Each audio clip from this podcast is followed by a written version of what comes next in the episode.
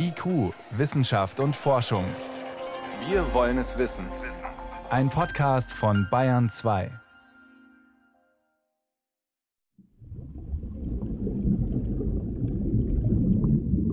Wenn wir abtauchen in die Tiefsee, begegnen wir meistens Kopffüßern verschiedener Vielfalt, verschiedener Arten. Was mich da immer besonders beeindruckt, ist wirklich die morphologische Vielfalt, also die Vielfalt der Körper, der Farben, die Bewegungen der Kraken, der Kalamare und Sepia.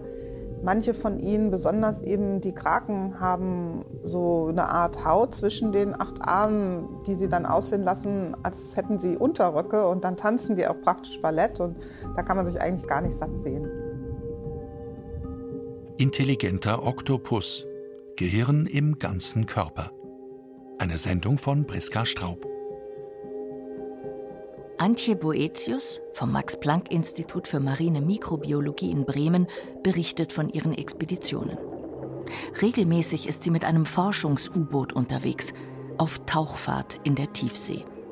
Sie begegnet Kraken, die größer sind als Basketbälle. Die meisten Arten sind aber wesentlich kleiner. Auf ihren acht Armen schlendern sie in tausenden Metern Tiefe über den Meeresboden. Weil sie kein Innenskelett haben, sind sie besonders beweglich und passen durch nahezu jeden Spalt. Kraken können torpedoartig fliehen, indem sie Wasser aus ihrer Mantelhöhle pressen, per Rückstoß. Und sie wechseln die Farbe in atemberaubender Geschwindigkeit. Sie reagieren auf Licht, reagieren auf Bewegungen.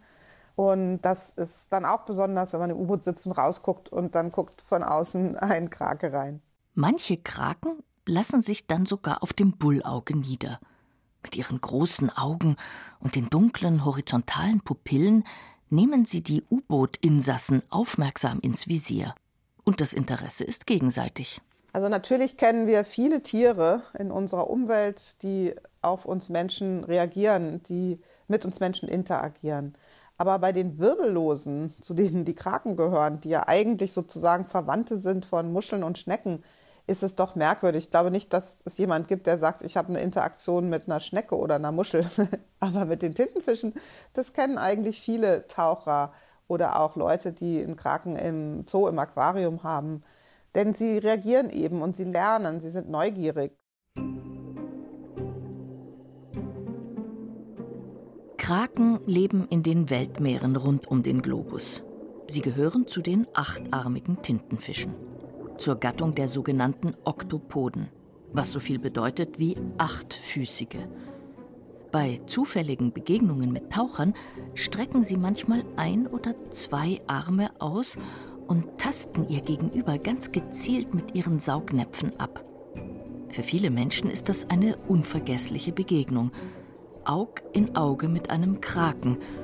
Kontakt aufnehmen zu einem so fremdartigen Lebewesen wie einem Weichtier das uns darüber hinaus auch ungewöhnlich klug erscheint.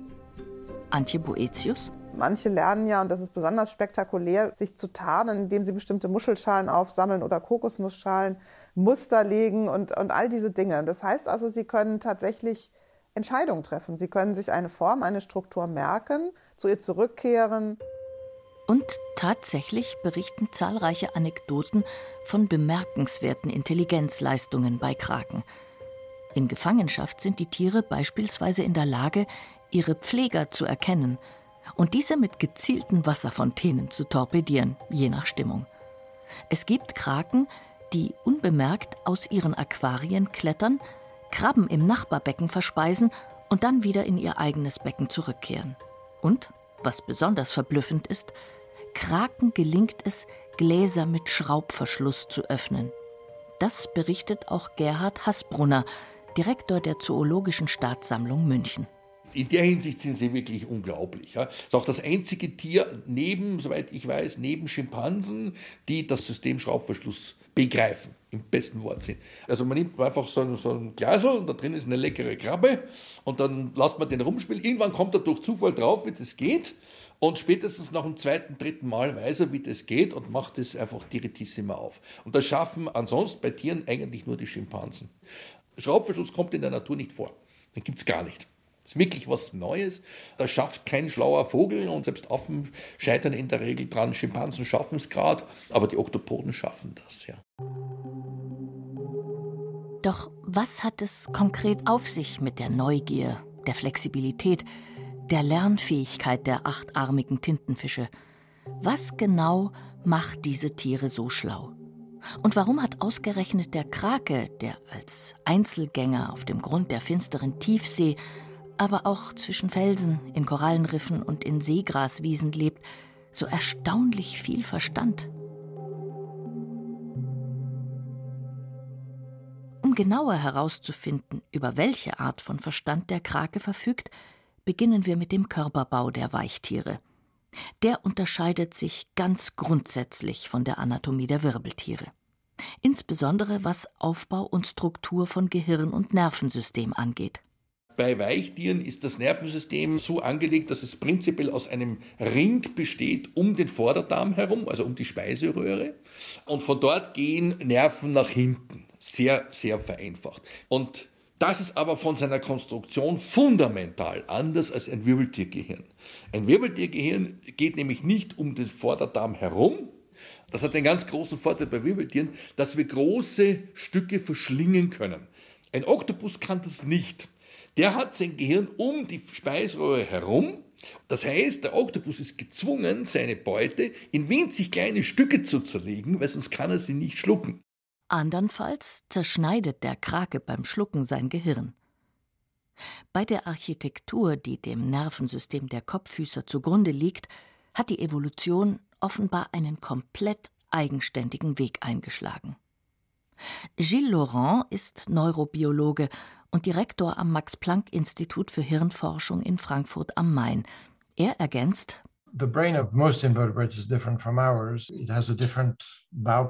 das Gehirn der allermeisten Wirbellosen entspricht einem völlig anderen Bauplan als unser Wirbeltiergehirn. Das ist das eine. Was allerdings speziell die Kopffüßer von den übrigen Wirbellosen unterscheidet, sie haben viel, viel, viel mehr Nervenzellen als ihre Weichtierverwandten. Die allermeisten Nervenzellen hat der uh, Oktopus, rund eine halbe Milliarde. Das entspricht in etwa dem Gehirn eines Eichhörnchens. Und ein Eichhörnchen ist ein wirklich cleveres Säugetier. And to find that in a mollusk, in an invertebrate, is pretty incredible. Der Krake hat also nicht nur ein überdurchschnittlich großes Gehirn, sondern auch ein bemerkenswert hochgerüstetes Nervensystem. Und das ist noch lange nicht alles. Es kommt dazu, dass der Oktopus eines der am stärksten wachsenden Tiere überhaupt ist. Ein Oktopus, wenn er aus dem Ei schlüpft, hat gerade einmal einen Millimeter Durchmesser. Und er wächst innerhalb von einem Jahr auf einen Meter. Das ist schon toll. Ein Mensch wächst um einen Faktor 3 bis 4. Der wächst einmal in der Länge um einen Faktor 1000. Wenn Sie das aber jetzt auf Volumen, Gehirnvolumen rechnen, dann wächst er um den Faktor 1 zu einer Milliarde. Und dann erschauen Sie eigentlich, wie macht der das? Der muss ja ununterbrochen auch seine Nervenzellen teilen. Also das ist ein Phänomen, das haben wir überhaupt noch nicht wirklich verstanden, wie das geht. Weil unser Gehirn ist völlig anders konstruiert. Das Säugetiergehirn generell hat die maximale Zahl der Nervenzellen bei Geburt und dann werden es nur mehr weniger. Beim Oktopus ist das grundsätzlich ganz, ganz anders. Da werden es nicht nur einfach mehr, da werden es ganz, ganz, ganz, ganz, ganz viel mehr. Wir wissen auch nicht, wie das klappt. Weil normalerweise funktionierende Nervenzellen können sich eigentlich nicht mehr teilen. Ein Krakengehirn gehorcht also völlig anderen Grundfunktionen als ein Wirbeltiergehirn und ist dabei offenbar ebenfalls zu Höchstleistungen fähig. Michael Kuba ist ein sogenannter Neuroethologe. An der Universität Neapel forscht er an der Schnittstelle zwischen neurobiologischen Mechanismen auf der einen und Verhaltensbeobachtungen auf der anderen Seite. Für seine Lieblingstiere, die achtarmigen Tintenfische, hat er in den vergangenen Jahren etliche Versuche entwickelt, um ihrem Lernverhalten auf die Spur zu kommen das war immer die große Frage, warum hat der Oktopus ein Gehirn, das so riesengroß ist? Aber was wir alle gerne immer wieder vergessen, ist, dass Gehirne zu haben für den Stoffwechsel eine Wahnsinnsherausforderung ist, weil das braucht enorm viel Energie. Das heißt, man kann sich nicht leisten, sowas zu haben, wenn man es nicht braucht. Komplexe Nervensysteme entstehen in der Natur nicht einfach nur aus Zufall. Bleibt also die Frage, wofür benötigt der Krake so viel Potenzial? Wozu genau ist er derartig hochgerüstet? Ein Hinweis darauf ergibt sich aus einer weiteren außergewöhnlichen Besonderheit. Das Nervensystem der Kopffüßer befindet sich zum großen Teil gar nicht konzentriert und gebündelt im Gehirn. Rund zwei Drittel der etwa 500 Milliarden Neuronen stecken in den Armen. Und jeder dieser acht Arme besitzt ein eigenes Steuerungsprogramm, sein eigenes Minigehirn sozusagen. Das heißt, jeder Arm kann auch unabhängig vom Zentralgehirn tasten und schmecken. Und natürlich auch sich bewegen, während die übergeordnete Kommandozentrale gleichzeitig dafür sorgt, dass die Arme sich beispielsweise nicht ineinander verheddern. Nur auf welche Weise genau ein Krakenarm mit seinem Zentralgehirn verbunden ist, welche Informationen in die Zentrale kommuniziert werden und welche in Eigenregie ausgewertet werden, das ist noch weitgehend ungeklärt. Bei den Menschen oder bei einem Säugetier, bei vielen Tieren ist es ja so, dass die Nerven alle Informationen mal ins Hirn bringen und dort kommt alles zusammen. Währenddem beim Oktopus viel von diesem Verarbeitung eben in den einzelnen Armen für sich selber geschieht. Also man kann sich dann vorstellen, vielleicht, dass ein Arm nicht wirklich weiß, was der andere tut, aber zusammen kriegen sie es dann eben doch hin. Als Biologin beschäftigt sich Judith Burkhardt schwerpunktmäßig mit der Frage, welche unterschiedlichen Faktoren tierische Intelligenz ausmachen und wie sie sich am besten messen lassen. Die verblüffenden Leistungen von Kraken bringt auch sie in Zusammenhang mit der Komplexität ihres Nervensystems und der raffinierten Koordinationsleistung von Bewegungs-, Seh-, Tast- und Geschmacksinformationen. Aber ist ein Krake damit automatisch auch schlau? Am Institut für Anthropologie der Universität Zürich arbeitet Judith Burkhardt hauptsächlich mit Vögeln und Primaten. Die Evolution von Intelligenz gehorcht bei unterschiedlichen Spezies jeweils unterschiedlichen Prinzipien. Und nicht jedes intelligente Gehirn sieht so aus wie bei uns Menschen. Wenn es um planvolles Vorgehen, Problemlöseverhalten, Lernfähigkeit und vieles andere geht, hat die Evolution verschiedene Möglichkeiten hervorgebracht. In einem aber sind die allermeisten intelligenten Lebewesen vergleichbar, sagt Judith Burkhardt. Egal ob Rabenvögel, Elefanten, Delfine oder Primaten, wer schlau ist, lebt langsam. Das bedeutet, es dauert alles relativ lange. Also bis die Schwangerschaft vollendet ist, bis dann die Jungen entwöhnt sind, bis sie selbstständig sind und sich eben auch selber fortpflanzen können. Und entsprechend haben solche Tiere dann auch eine sehr lange Lebensspanne. Das bedeutet dann natürlich, dass auch viel Möglichkeit zu elterlicher Fürsorge gibt und deshalb auch für soziales Lernen. Also was wir genau bei den Primaten festgestellt haben und gut wissen, ist, dass so ein Primatenjunges, obwohl es ein sehr großes Gehirn hat, das potenziell sehr leistungsfähig ist, die wissen eigentlich nichts, die müssen wirklich alles lernen, und zwar in erster Linie von der Mutter. Also die ganzen Fähigkeiten, die wir sehen bei diesen Primaten, sind in der Regel über soziales Lernen sich angeeignet. Es existiert also so etwas wie ein Steckbrief für intelligente Lebewesen. Und der hängt mit ihrer Lebensweise zusammen. Eine lange Kindheit, ein enger sozialer Zusammenhalt, Lernen durch Nachahmung. Würde man anhand dieser Kriterien erwarten, dass ausgerechnet Kopffüßer so schlau sind? Gerhard Hasbrunner der Oktopus lebt in der Regel ein Jahr.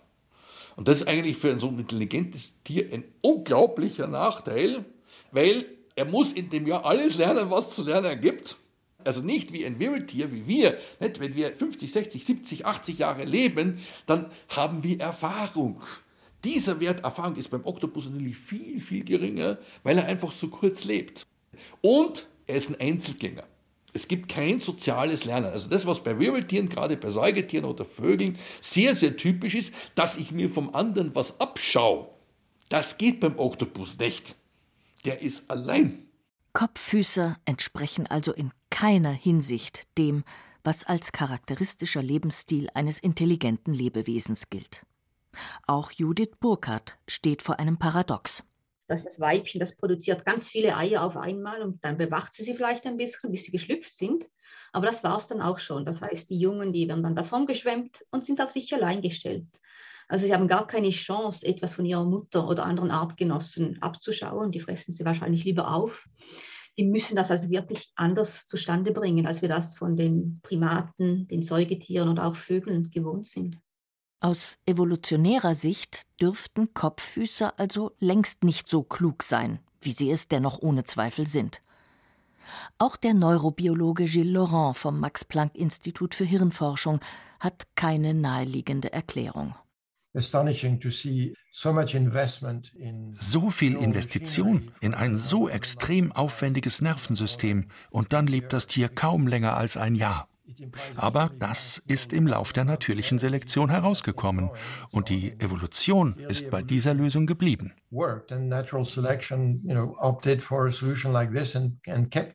Warum das so ist, darüber wird unter Wissenschaftlern natürlich weiter diskutiert. Und es gibt interessante Überlegungen, die sich abzuzeichnen beginnen. Ein Ansatz nimmt die Evolution der Weichtiere in den Blick. Ein rund 500 bis 600 Millionen Jahre alter Tierstamm, aus dem Muscheln, Schnecken und Kopffüßer als jeweils eigenständige Tierklassen hervorgegangen sind. Und eine Entwicklung ist dabei besonders augenfällig. Gerade die Kopffüßer zeichnen sich nämlich dadurch aus, dass die allermeisten von ihnen ein paar hundert Millionen Jahre später, im Zeitalter der Dinosaurier, ihr schützendes Gehäuse verlieren. Gerhard Hasbrunner also so richtig schlau werden die erst Ende des Mesozoikums. Und zwar vermutlich durch den Abwurf der Schale. Die verlieren ja die Schale in der Evolution und daher haben sie jetzt keinen Schutz mehr. Nicht? Sonst einfach Deckel zu, hm, bunker mich ein, kann mir nichts passieren. Wenn ich das nicht mehr habe, muss ich mir was anderes einfallen lassen. Muss ich intelligent flüchten, beispielsweise. Intelligent flüchten also mit dem Rückstoßprinzip. Dazu gehört auch, Ruhestörer in eine Tintenwolke zu hüllen und auf diese Weise abzulenken. Angreifer können ihre potenzielle Beute dann weder sehen noch riechen. Auch die allermeisten Kraken haben diese Mechanismen perfektioniert. Es gibt aber noch eine weitere Strategie, um sich vor Fressfeinden zu schützen. Kopffüßer, insbesondere Kraken, sind berühmt gerade auch für ihre intelligente Tarnung. In blitzartigem Tempo sind sie in der Lage, atemberaubende Farbwechsel zu produzieren. Und wir wissen, ausschlaggebend dafür sind ihre großen Linsenaugen. Relativ zum Körper ist das Auge der Oktopoden sogar deutlich größer als das der Wirbeltiere. Ich muss dazu sagen, Menschen sind Säugetiere, Säugetiere sind in ihrer Ursprungsgeschichte vor allem Riechtiere. Also lange Schnauze, die riechen, auch ursprünglich nachtaktiv gewesen. Da ist das Sehen nicht ganz so wichtig. Die Oktopoden sind primär Augentiere. Ihr Gehirn besteht zu zwei Drittel aus optischen Loben. Das heißt, zwei Drittel von dem ganzen Gehirn dient nur für die Optik. Dagegen ist unseres ein Klacks. Wir verwenden vielleicht 5% von unserem Gehirn für die Optik. Ja? Also sind tatsächlich Augentiere. Augentiere. Mit einer großen Anzahl und einer hohen Dichte an Fotorezeptoren in der Netzhaut, um Lichtreize auszuwerten. Das ermöglicht den Kopffüßern, sich zu tarnen, indem sie Farbverlauf und Oberflächenstruktur ihrer jeweiligen Umgebung anpassen. Gilles Laurent die Fähigkeit zur Tarnung ist untrennbar verbunden mit der Fähigkeit zu sehen. Wenn Sie dem Tier die Augen verbinden, kann es keine Farbwechsel mehr machen. Wenn Sie ihm ein Auge abkleben, macht es den Farbwechsel nur noch auf der Körperseite mit dem sehenden Auge. Und dabei müssen Sie natürlich berücksichtigen, die Tarnung ist nicht einfach nur eine exakte Kopie der Umgebung. Wenn ich meine Computertastatur ins Wasser lege und ein Kopffüßer setzt sich drauf, dann würden keine Buchstaben auf seinem Körper erscheinen. Er reproduziert also nicht den Untergrund eins zu eins, sondern er analysiert augenfällige Merkmale und berechnet dann so etwas wie einen statistischen Durchschnittswert, der die Umgebung besonders nahe kommt.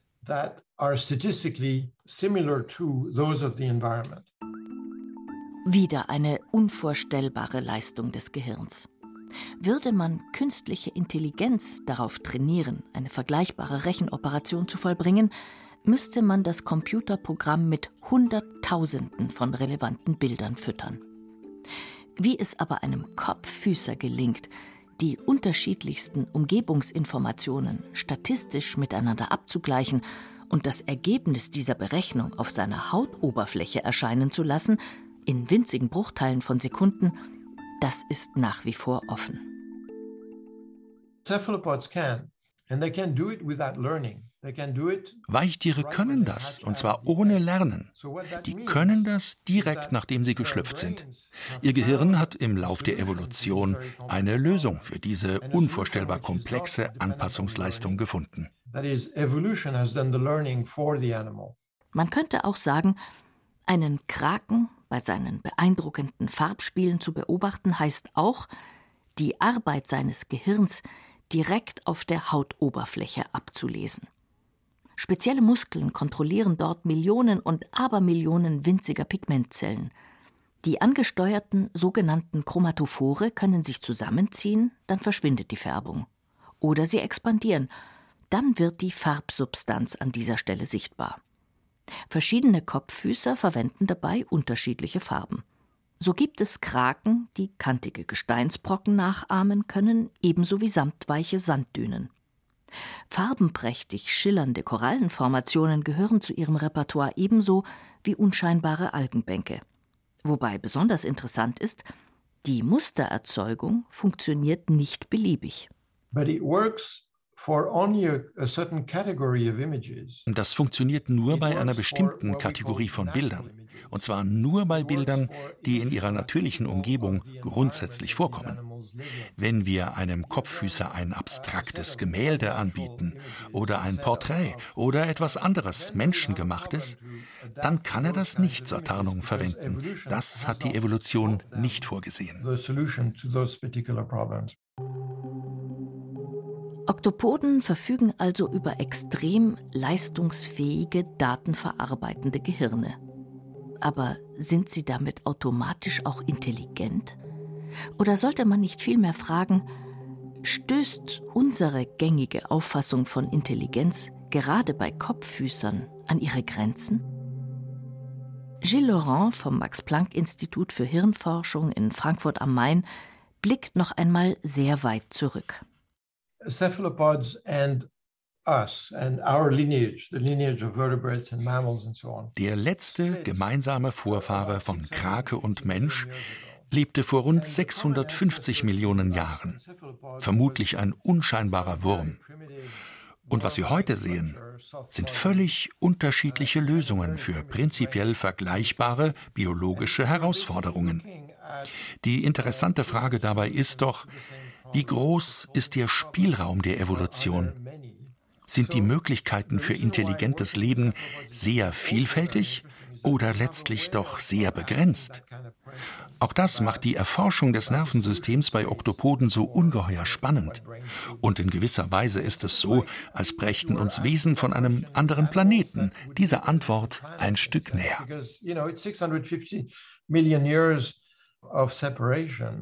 Is a very long time. Wesen von einem anderen Planeten. Wahrscheinlich ist es kein Zufall, dass in etlichen Science-Fiction-Erzählungen ausgerechnet superintelligente Kraken die Weltherrschaft übernehmen und die Menschheit kolonisieren. Hätten Kraken wohl das Zeug dazu? Gerhard Hasbrunner. Das ist alles Schmarrn. Ja, das wird nicht geschehen, einfach weil sie nicht kooperieren. Denen fehlt das Element Kooperation. Ja, und es ist erstaunlich, wie weit die trotzdem gekommen sind. Das war IQ Wissenschaft und Forschung. Heute mit dem Thema Intelligenter Oktopus, Gehirn im ganzen Körper. Eine Sendung von Priska Straub, gesprochen von Irina Wanka und Peter Lersch. Redaktion Bernhard Kastner.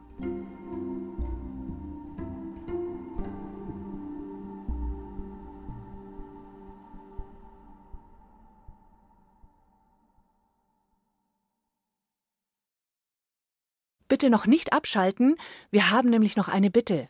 Bewerten Sie uns. Wir bemühen uns ja täglich, Ihnen spannende, informative und kurzweilige Beiträge zu bieten, und IQ Wissenschaft und Forschung gehört auch schon zu den stärksten Podcast-Angeboten des Bayerischen Rundfunks, aber Wir möchten noch besser werden. Und dafür brauchen wir Sie und Ihre Meinung. Bitte bewerten Sie uns und beteiligen Sie sich an unserer Umfrage. Mehr dazu finden Sie in den Show Notes. Vielen Dank, sagt Ihr Team von IQ Wissenschaft und Forschung.